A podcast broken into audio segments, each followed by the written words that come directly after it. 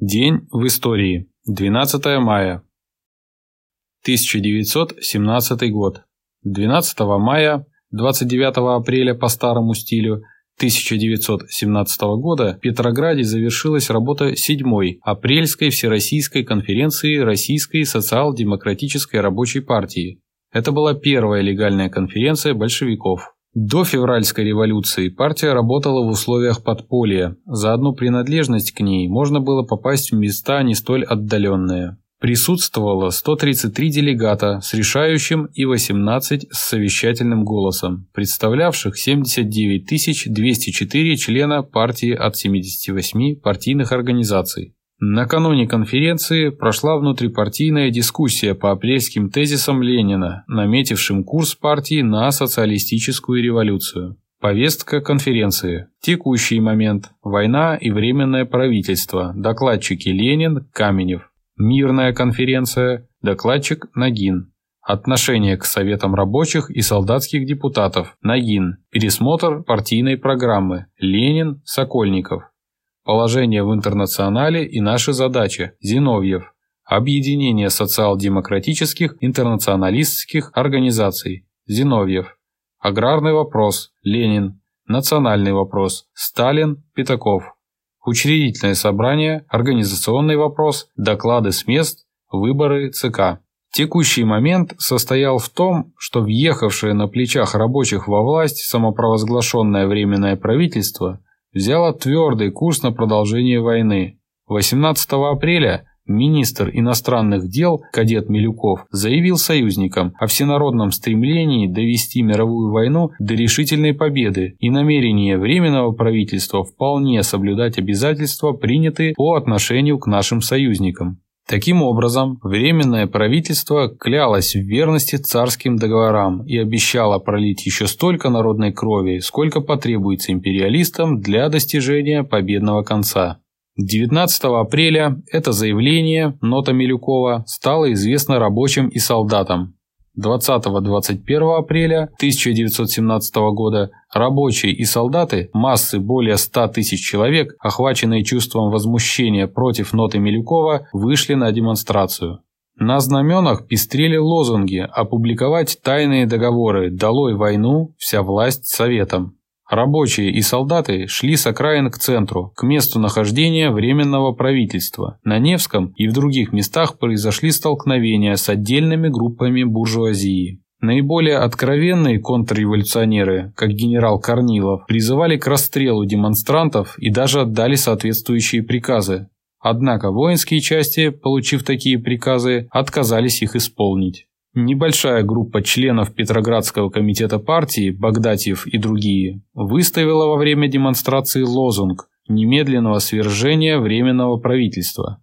ЦК партии большевиков резко осудил поведение этих левых авантюристов, считая такой лозунг несвоевременным и неправильным, мешающим партии завоевать большинство советов на свою сторону и противоречащим установке партии на мирное развитие революции. События 20-21 апреля означали начало кризиса Временного правительства. 2 мая 1917 года под давлением масс из состава Временного правительства были выведены Милюков и Гучков.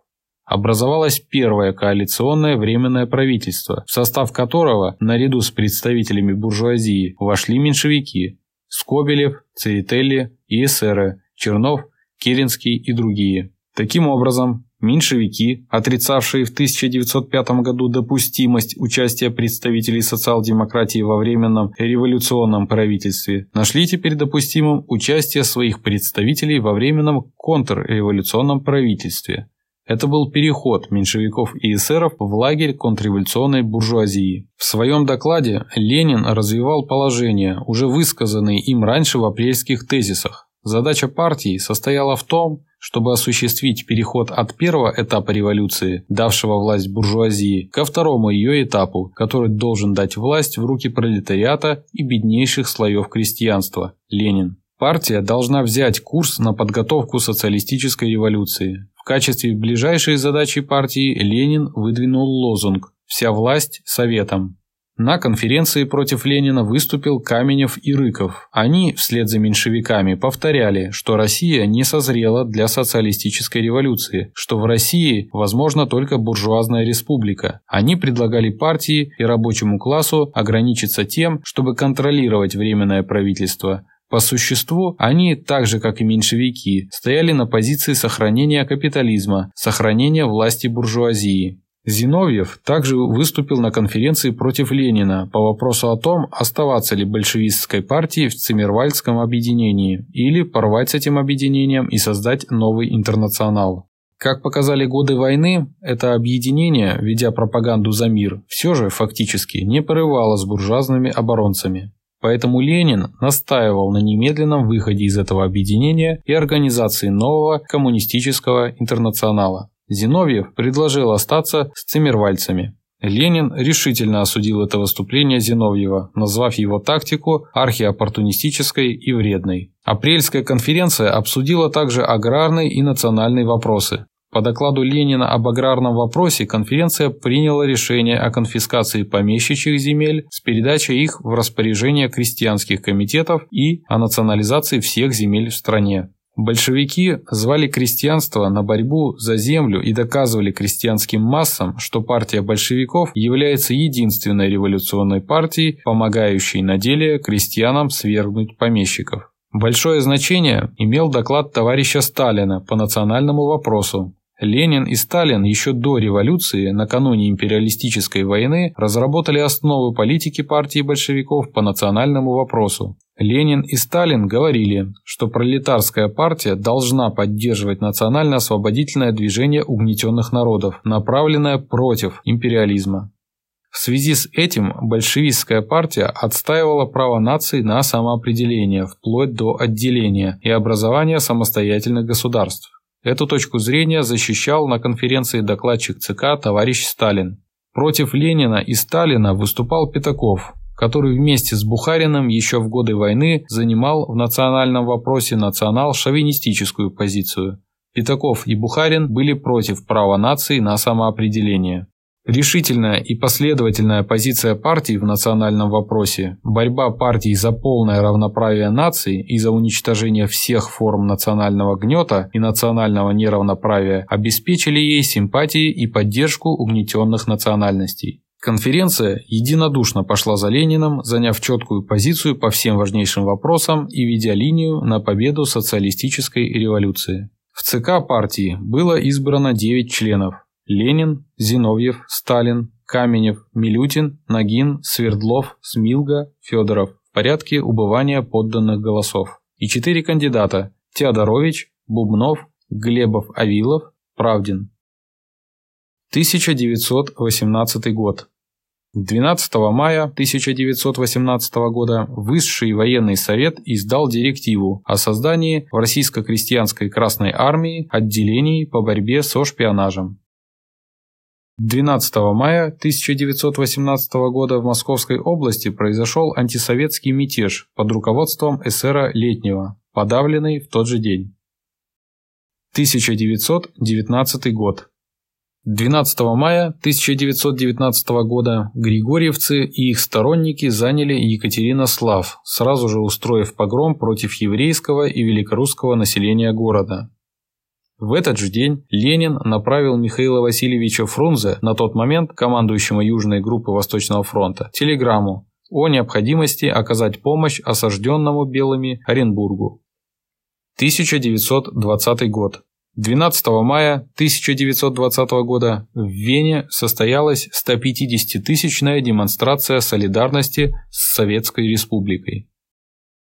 В этот же день Ленин направил телеграмму Реввоенсовету Кавказского фронта с требованием ускорить отправку выделенных для Западного фронта дивизий. Интервенция и активная помощь белому движению со стороны так называемых наших западных партнеров активно продолжалась. Цивилизованные европейцы стремились взять под контроль наиболее лакомые с точки зрения ресурсов регионы России и грабить их.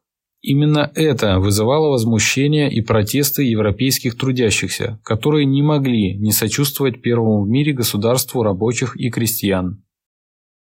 В этот день, 12 мая 1920 года, из Англии в Петроград прибыла делегация рабочих для ознакомления с жизнью Советской России во главе с лейбористом Беном Тернером, впоследствии депутат и министр Шахт. 1927 год.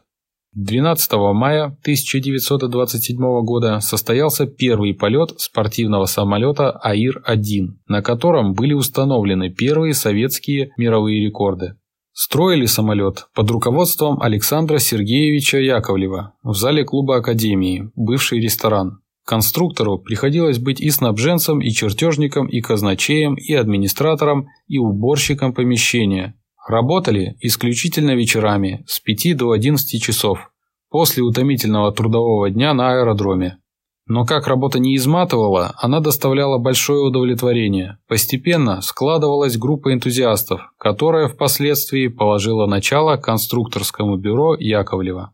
Вся постройка заняла 8 месяцев, причем приходилось преодолевать недоверие некоторых слушателей и сотрудников, не допускавших возможности создания самолета 20-летним рабочим самоучкой и всячески тормозивших работу. Но немало было и доброжелателей, комсомольцы военно-воздушной академии, слушатели Ильюшин, Пышнов, некоторые руководители академии. 1 мая 1927 года самолет был закончен и перевезен на центральный аэродром. Первый пробный полет 12 мая, проведенный с большим успехом Юлианом Ивановичем Пиантковским при большом стечении болельщиков, вызвал всеобщее ликование. Этот день считается днем рождения опытно-конструкторского бюро Яковлева. Отмечалась продуманность конструкции, что обеспечило ее надежность и малый вес. Другие двухместные машины с тем же мотором были тяжелее почти на 100 кг и уступали ей в скорости и по другим показателям. Во внешнем виде самолета, в его отделке и конструкции уже проглядывала яковлевская высокая культура, характерная для всего, к чему конструктор имел отношение. 1942 год. 12 мая 1942 года началось Харьковское сражение. Наступление советских войск началось как попытка стратегического наступления, но завершилось окружением и практически полным уничтожением наступавших сил Красной Армии. Операция «Фридерикус». Из-за катастрофы под Харьковом стало возможным стремительное продвижение немцев на южном участке фронта, на Воронеж и Ростов-на-Дону, с последующим выходом к Волге и продвижением на Кавказ. Да, воевали мы не с трусами и дураками. Противник был силен и умен, а в 42 году превосходил Красную Армию и в опыте, и в умении. В этой войне были не только победы, были и тяжелые поражения.